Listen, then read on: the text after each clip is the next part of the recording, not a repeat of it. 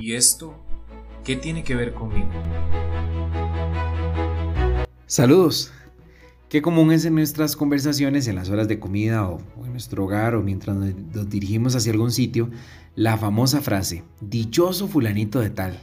Y luego lo comparamos con algo que creemos que es un pesar en nuestra vida. A ver si me explico. Ustedes y yo solemos decir, dichoso Julio, que se ganó la lotería. Dichosa Gloria, pudo irse de viaje a las Islas Canarias. Dichoso Juan, su hijo le construyó otra casa. Dichosa Ana se fue de la casa antes de que empezaran los problemas. Quiero que veamos que son frases que sin mala intención decimos a diario, pero de verdad son situaciones para ser dichosos, alegres, felices, santos. El Evangelio nos presenta a Jesús que propone cuatro bienaventuranzas desde San Lucas.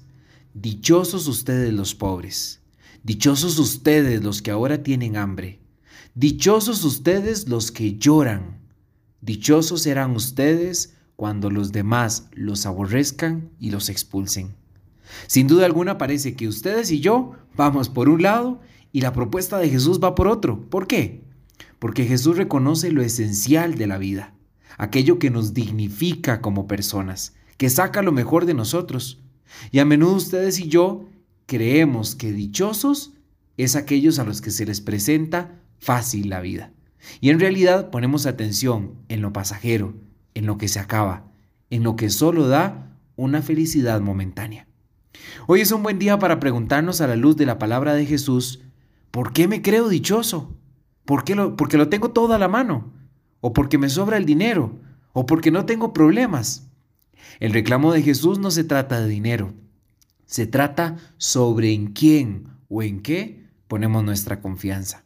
En realidad, los ay de Jesús no quieren condenar a nadie, quieren ser un despertador, una señal de alerta para los que dormimos engañados por el egoísmo, creyendo que sí somos dichosos porque todo lo tenemos y lo poseemos, sin importar nada ni nadie.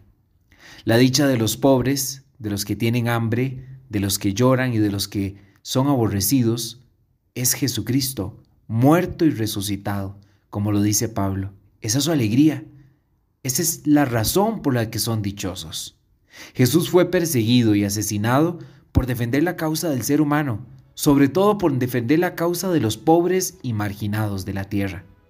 Quienes dolorosamente viven estas situaciones son quienes experimentan de forma primera la presencia del resucitado en sus vidas. Como dice un autor, si nunca hemos visto, no nos hemos visto perseguidos usted y yo, incomodados, necesitados, y más bien solo vivimos aplaudidos y estimados, tenemos que preguntarnos qué lugar hay en nuestra vida para el don de la resurrección, para los frutos de esta gracia que Jesús ha obtenido para todos.